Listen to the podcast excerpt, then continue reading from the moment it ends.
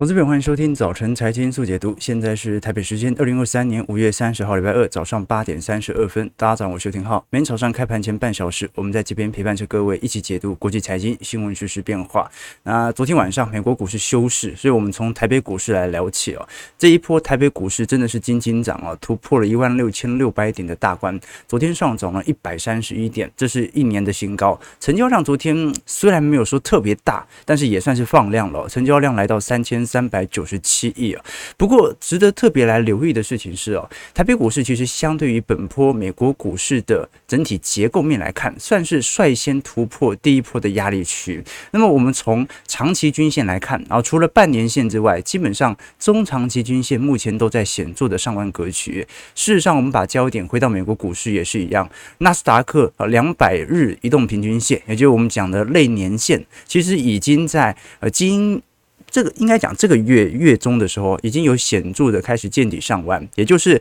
大家的成本降和趋势哦再度的向上。那么按照过往的经验呢，它算是一个多头复苏力道的氛围。不过呢，很多人会把今年的反弹当成零八年的呃初跌段啊之后的第一波反弹。然后当时零八年其实早在零七年中旬哦，次贷的危机和风险市场就已经意识到，所以股价其实已经有修正。大概有一成到两成左右了。那一直到零八年年初的反弹之后，随着雷曼危机的爆发，在下半年才是真正的主跌段。不过你硬要说到底下半年会有什么样的系统性风险来做冲击哦，基本上完全取决于联准会升息的进程和态度哦。因为目前来看，市场上最大的压力其实是属于银行业，不管是商用不动产的收益，还是在债券减损所造成的恐慌情绪。那么联准会啊，如果持续的升息，才会有这个风险，反而保持。实在高利率冲击就没那么大了，但问题又来了，风险资产已经涨那么高，你觉得联总会六月份有没有可能意外升息呢？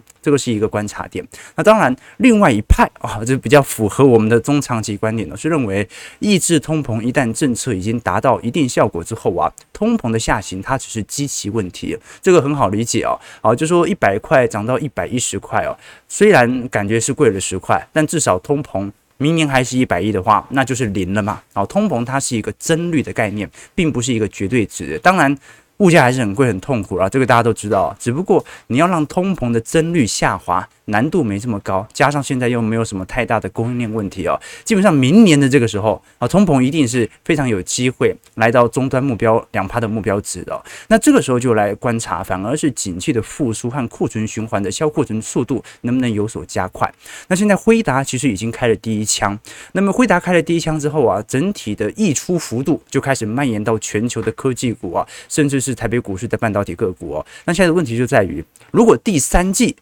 台北股市或者台积电或者美国的相关半导体中下游没有依循着辉达的财测而有所显著的调升。那么就有一点涨过头的感觉了嘛？事实上也本来就是如此啊，又不是每一家半导体商全部都做 AI 晶片的，对吧？你有很大部分很多半导体商基本上还是以手机晶片啊、PC 晶片作为主要营收来源嘛，所以它是一个问题啊。但是如果真的能够以此在二三季度看到库存有显著好转的迹象，它就会有点类似于一九八二到一九八三年的复苏行情。事实上，我们把焦点拿来二零二三年跟一九八三年来进行对比啊，你会发现。我们在本轮的二零二二年的下杀之前呢、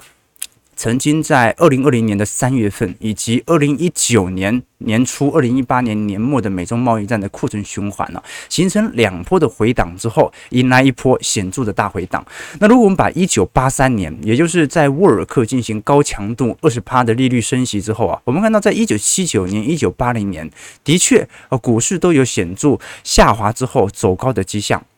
而在一九八零年，我们看到进行了一系列的准结措施之后啊，的确啊，在一九八二年有一个显著的下行区间。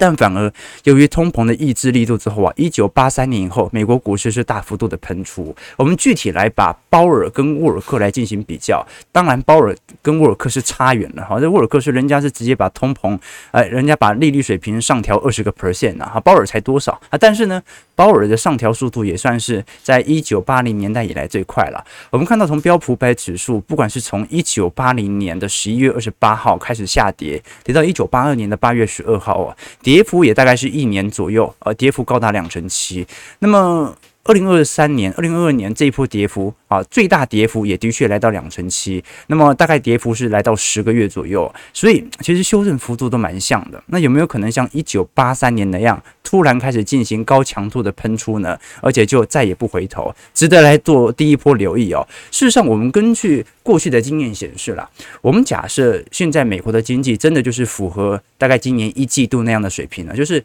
不温不火。没有特别坏，当然也没有好到很离谱。但是呢，按照过去的经验，我们从一九七零年代的停滞性通膨哦，当时分别在一九七四年和一九七九年呢，曾经有两波高通膨。那一波高通膨都曾经使得联总会被迫要进行利率高强度提升，使得标普五百指数受到重挫。可是你看到，一旦通膨完全见顶下弯之后啊，你也不用说一定要达到两趴的目标值了，好，你就说。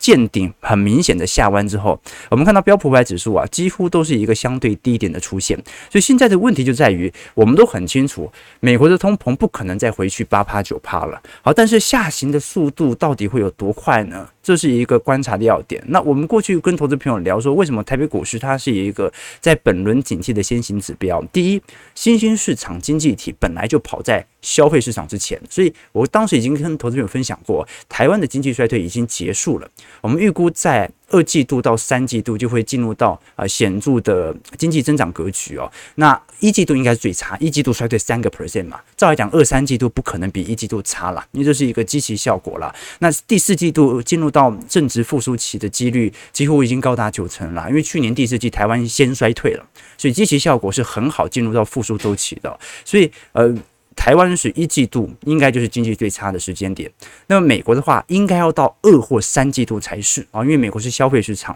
哦，我们制造的东西要隔两到三个季度，他们才会开始消费，那就会有一点。周期的轮替啊，那第二点是台北股市是率先突破了本轮重要的平台区了。我们以明显的量能来做观察，我们就把零零五零来做留意好了。当时零零五零大量的卖压力道啊，买盘力道是集中在一百一十二块到一百二十四块左右哦。我们看右边的量价图就很明显了。我们只是把过去一年呐大家的成交值来做一个统整而已哦。所以你会发现啊，第一波的平台期已经完全突破，那么也就代表着压力转支撑。在一百二十块这一波，相对的防守力度或者防御性的买盘力度啊，就会比较踊跃。但是真正的套牢区其实还是集中在上方的一百三十块到一百四十块左右，也就是台北股市啊，台积电在六百块以上，台股在万八，当时的卖压力道保持很久啊。我们必须要承认哦，在整个二零二一年一整年呐，其实台北股市都没有什么太显著的带动空间，只是在年末稍微冲一下而已。但大家的平均成本啊。就在二零二一年，啊，所以投资朋友就是现在的问题就在于二零二一年的这些投资人，他准备要面临解套，那他到底会续报还是赶快跑呢？我，现在感觉出来啊，就是呃，第一波没有人，没有什么人跑，因为大家还有点意兴阑珊，哎，我还套这么多，现在怎么跑啊？脚都麻了，现在才是真正要不要跑的时候。那我们看到。台北股市台币这一波啊，的确有一点升值力度的展现。昨天收在三十点六五块，那的确了，我们从这样的角度来做思考，外资对于台北股市真的没有特别悲观，但是也绝对不到乐观。它就是一个国际系统单的回补，外资到目前为止针对台北股市其实没有特别的做多意愿。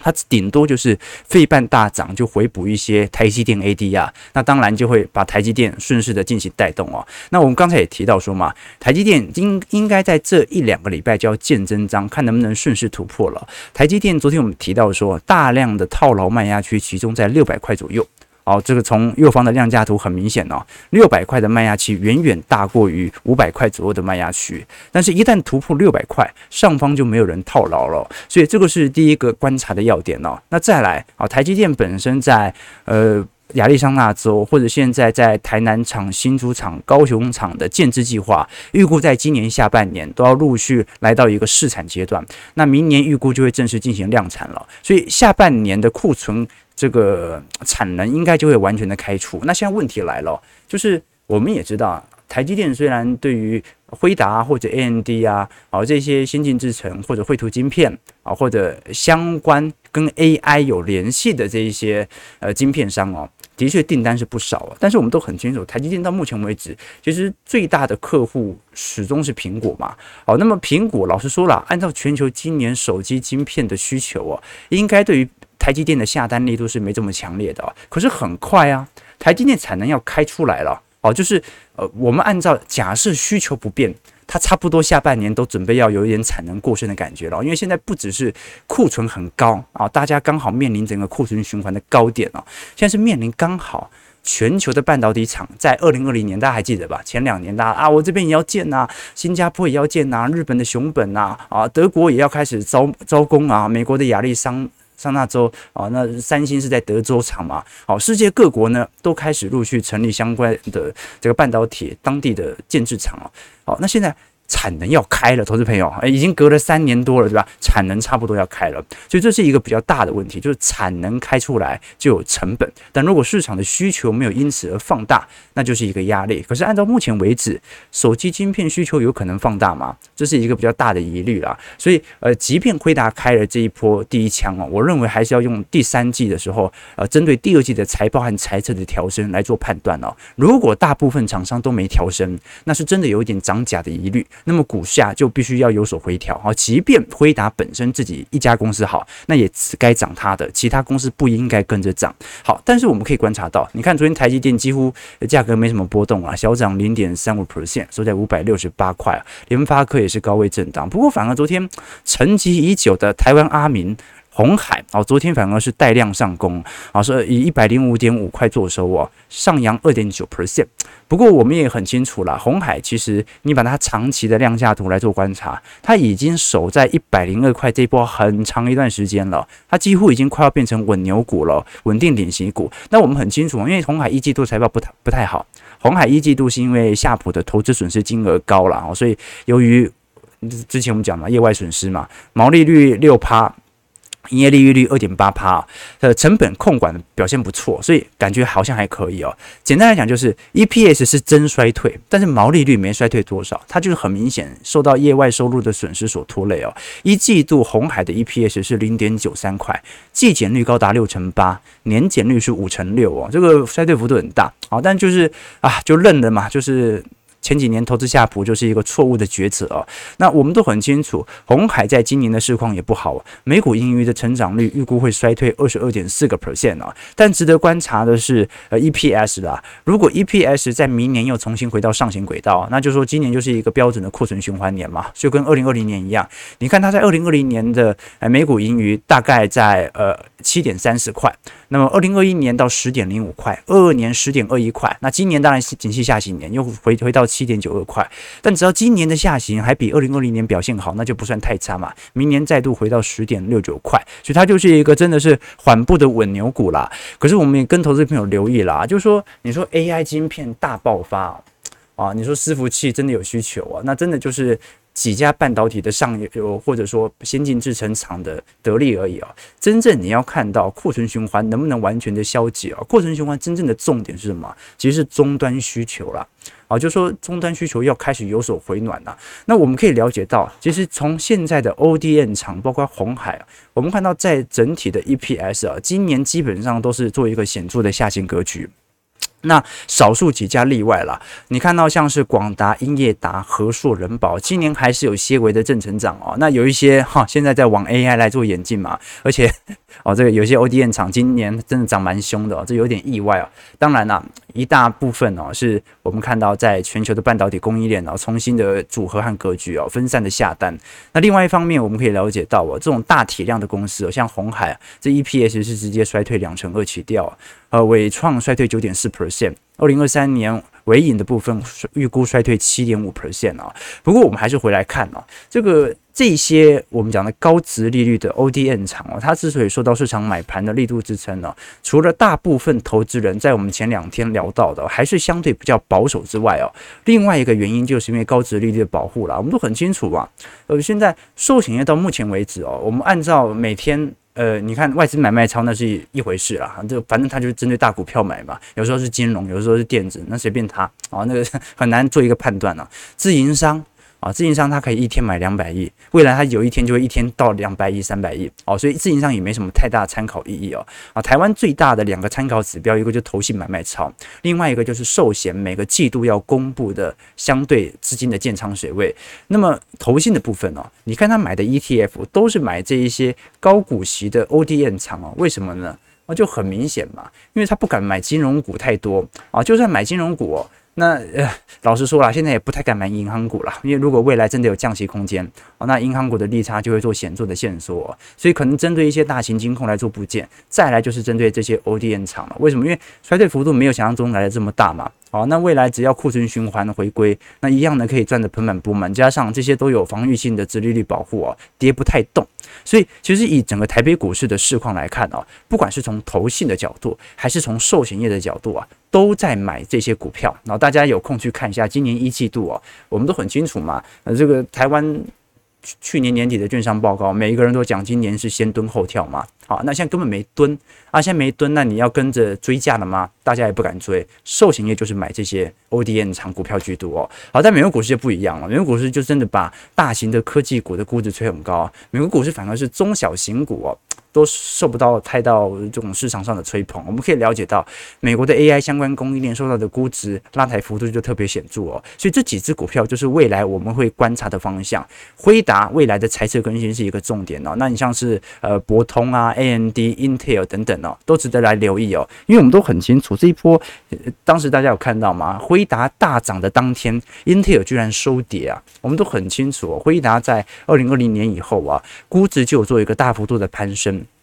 那当时还是受到市场的基期和整体半导体需求拉抬，可是 Intel 你看上个季度啊，居然还是亏损的状态啊，所以它在亏损的同时进行大幅度资本支出来做建厂，预估下半年要针对三纳米啊来进行试产。所以你就知道 Intel 其实所受到的压力有多大。那的确在二零二二年全球的去估值年，辉达跌幅算很重啊，啊，Intel 跌也很重啊，但是辉达下压的力度更快。但这支辉达是急速的喷出哦，所以我们值得来留意的第一件事情就是，现在整个美国股市科技股啊，基期都堆得非常高，尖牙五股的部分平均 PE ratio 是高达二十四点八倍哦，哦，那么消费性电子产品去除尖牙五股大概二十点六倍哦，哦，那么必须消费类品大概十九点六倍哦，标普平均才大概十五到十六倍的平均本益比而已哦，但是 FANG 却本益比拉到了二十四倍，所以这个是一个极度亮丽的水平哦，那就代表着接下来这些美国股市的科技股财报哦，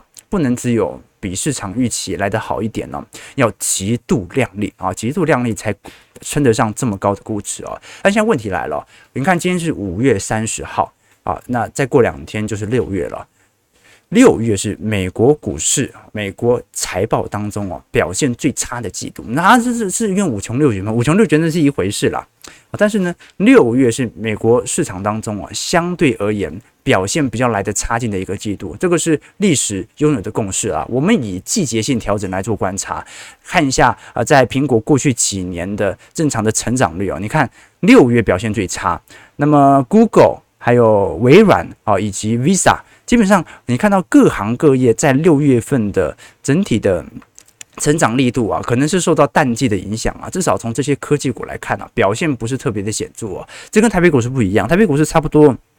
六月、七月就要开始真的要备货了，因为下半年啊就圣诞节，然后提前来做备货，所以这是第一个观察要点，就是我们要看到。啊，一个月度的财报表现不会特别好，但是估值又特别高的时机点哦。好，所以美国股市哦，我们都很清楚了，就算它是涨真的，涨复苏期哦，涨这么高，乖离有所回调都是很正常的事情哦。我们观察目前美国股市 AI 指标股的 PE ratio 哦，辉达的幅度，我们如果把 EPS 从这个。最近的股价来算进去，它已经来到一百八十二倍了。那你包括亚马逊、AMD、微软、苹果、阿巴贝哦，其实 P/E ratio 相对幅度都来得高非常多。那特别值得留意的事情是，你看到上一次纳斯达克指数相对于罗素两千的比值来得这么高，这是两千年哦。所以呢，你就两个角度嘛。第一个是中小型股太便宜了，它应该马上涨；另外一个就是大型科技股的确，哎，真的最近有点涨太多了哈。就，哎，观众朋友你也要知道哦。你看到四月份的外销订单有没有比三月份好？有，但是年减率还是一成八哎，所以你觉得第二季台湾的经济表现有好到那么离谱，称得上这么高的估值吗？因为观众朋友，你知道辉达的财测比市场预期高百分之五十，是第几第第几季度的财测？是二季度的财测。二季度的财测这么亮丽，然后你对照一下台湾二季度的外销订单。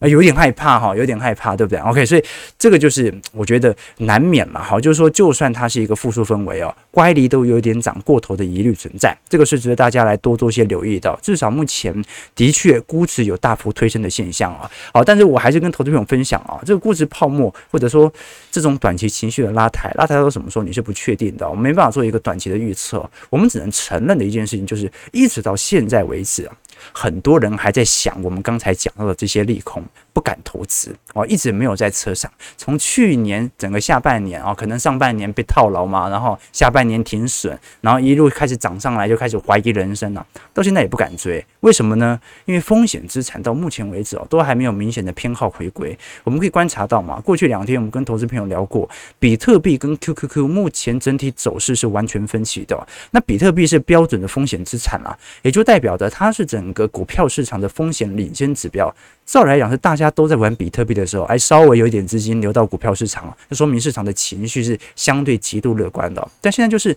大型股真的有人在买，那没人在买比特币，比特币走势还是相对疲惫哦。虽然现在终于站回了五十日移动平均线，但是到目前为止哦，整个市场的乐观情绪仍然没有做一个显著的回归。好，所以这是第一个观察的要点。那再来就是台湾整体的库存情况的问题哦。我们过去跟投资朋友提过，你按照凯基的预估哦，老实说了，今年。应该没有什么厂商是能够做显著正报酬的、显著拉抬效果的了。我讲的是，呃，跟库存循环相对相关的这些科技股了。你看到今年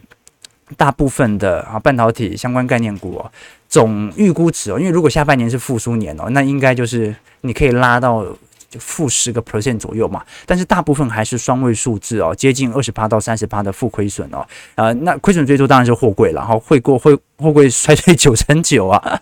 我们看到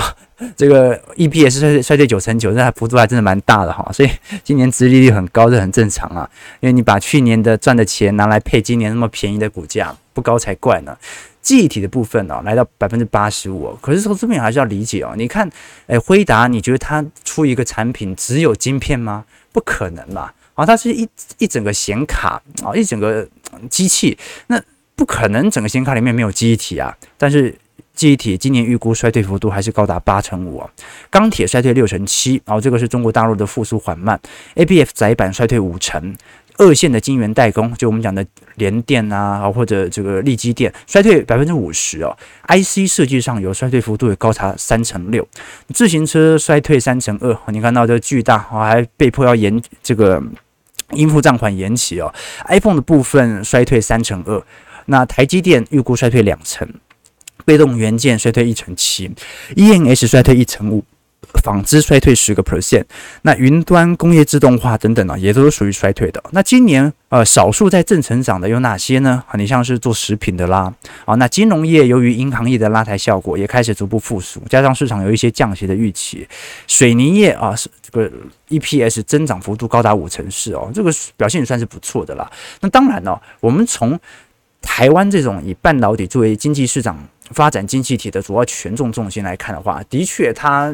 各自内部都会遇到一些。各自库内部的库存产能的问题哦，但是如果你继续往终端下游市场来做观察，其实一样，亚洲市场四月份的出口表现都不是特别好哦。越南出口连续四个月来进行萎缩了，五月进口萎缩是八点四 percent，出口也收缩了五点九趴。哦，越南经济目前也是做一个显著的下行格局啊，那就迎来第一个问题了，就是我们刚才所看到的总体经济数据哦，因为呃，如果我们是预估三到四季度财报转好。哦，那股价先行反应哦，还有迹可循哦。但辉达有一点开得太快了，就是辉达是直接预估二季度就要转好了。可是你从亚洲市场经济体的表现来做观察，二季度财报不太可能多好啊。好，那除非啊，基本上是二季度下单财报好，三季度才开始有这个明显的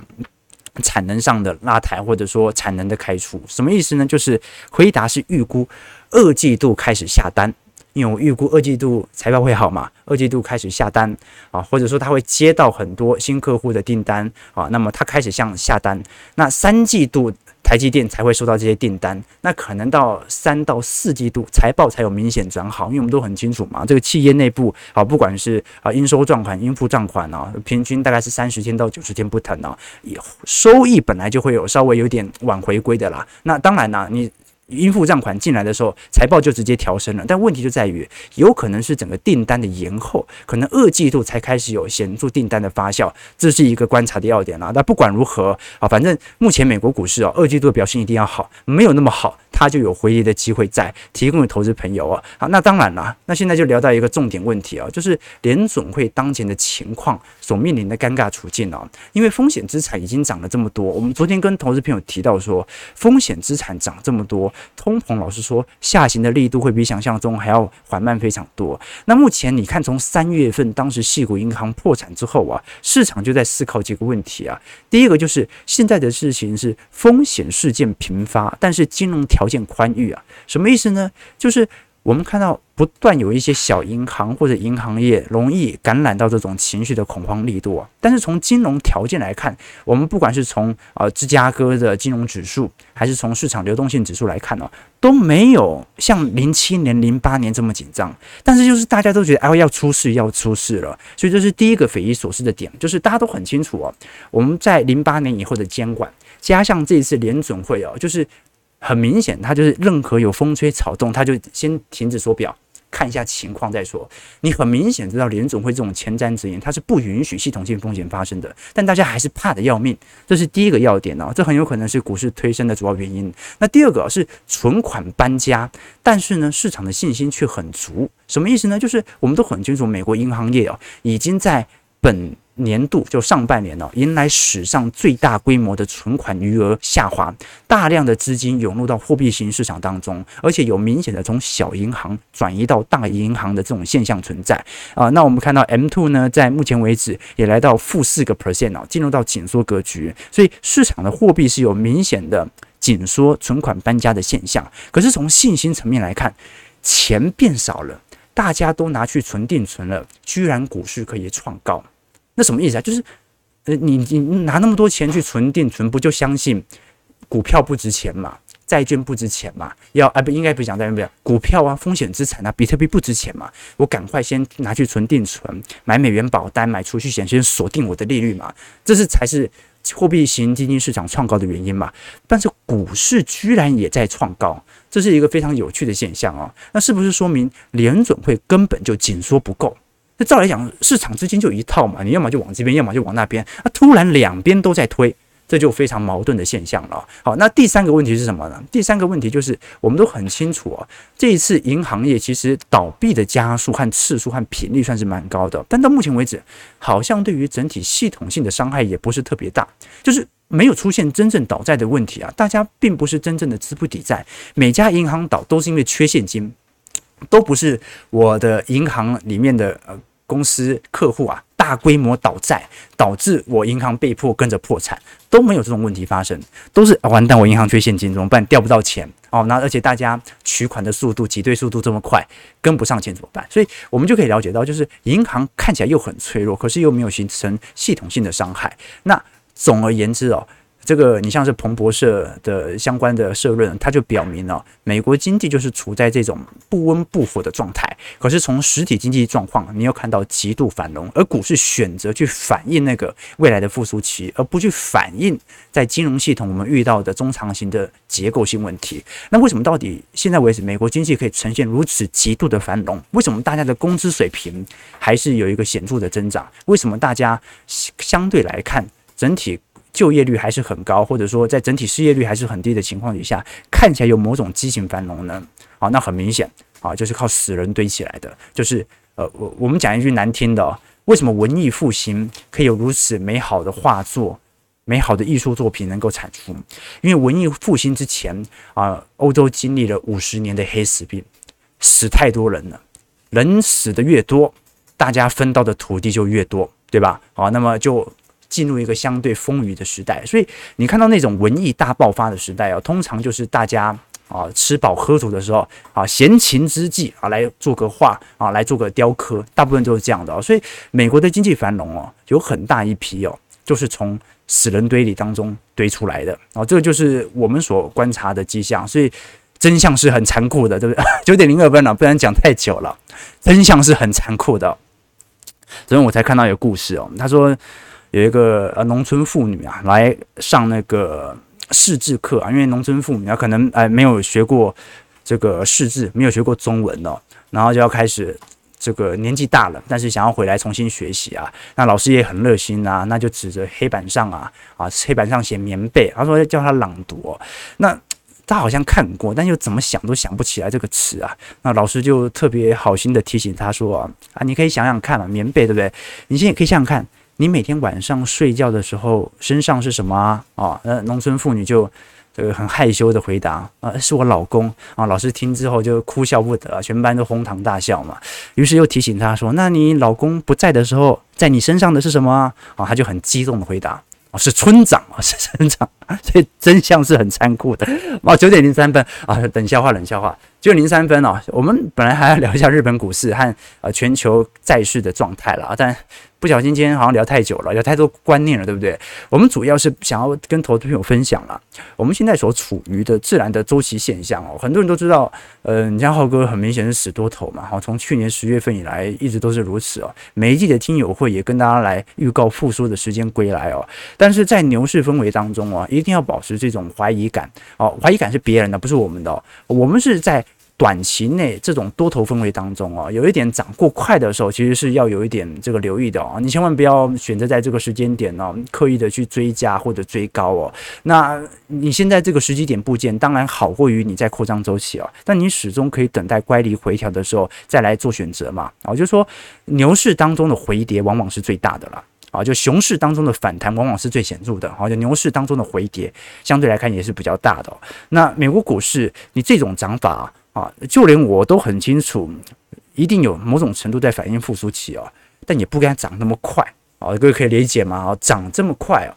呃，就。市场那种半信半疑的态度，就可能是一两周之内就被扭转了，大家就真的追加了啊。那这个时候回调幅度反而比较大，所以我觉得反而我们对于整个股票市场还是秉持着啊，抱持着这种呃谨慎乐观的态势会比较恰当啊。投资永远都会有机会的啊，库存周期每三到四年都有了，但是如果你连三到四年的周期都不愿意等待啊，那你就在一年当中好好玩你的股票吧。哦，那经历一轮之后，你就不一定撑得到下一轮周期啊。我们从呃，一八年、一九年开始做直播嘛，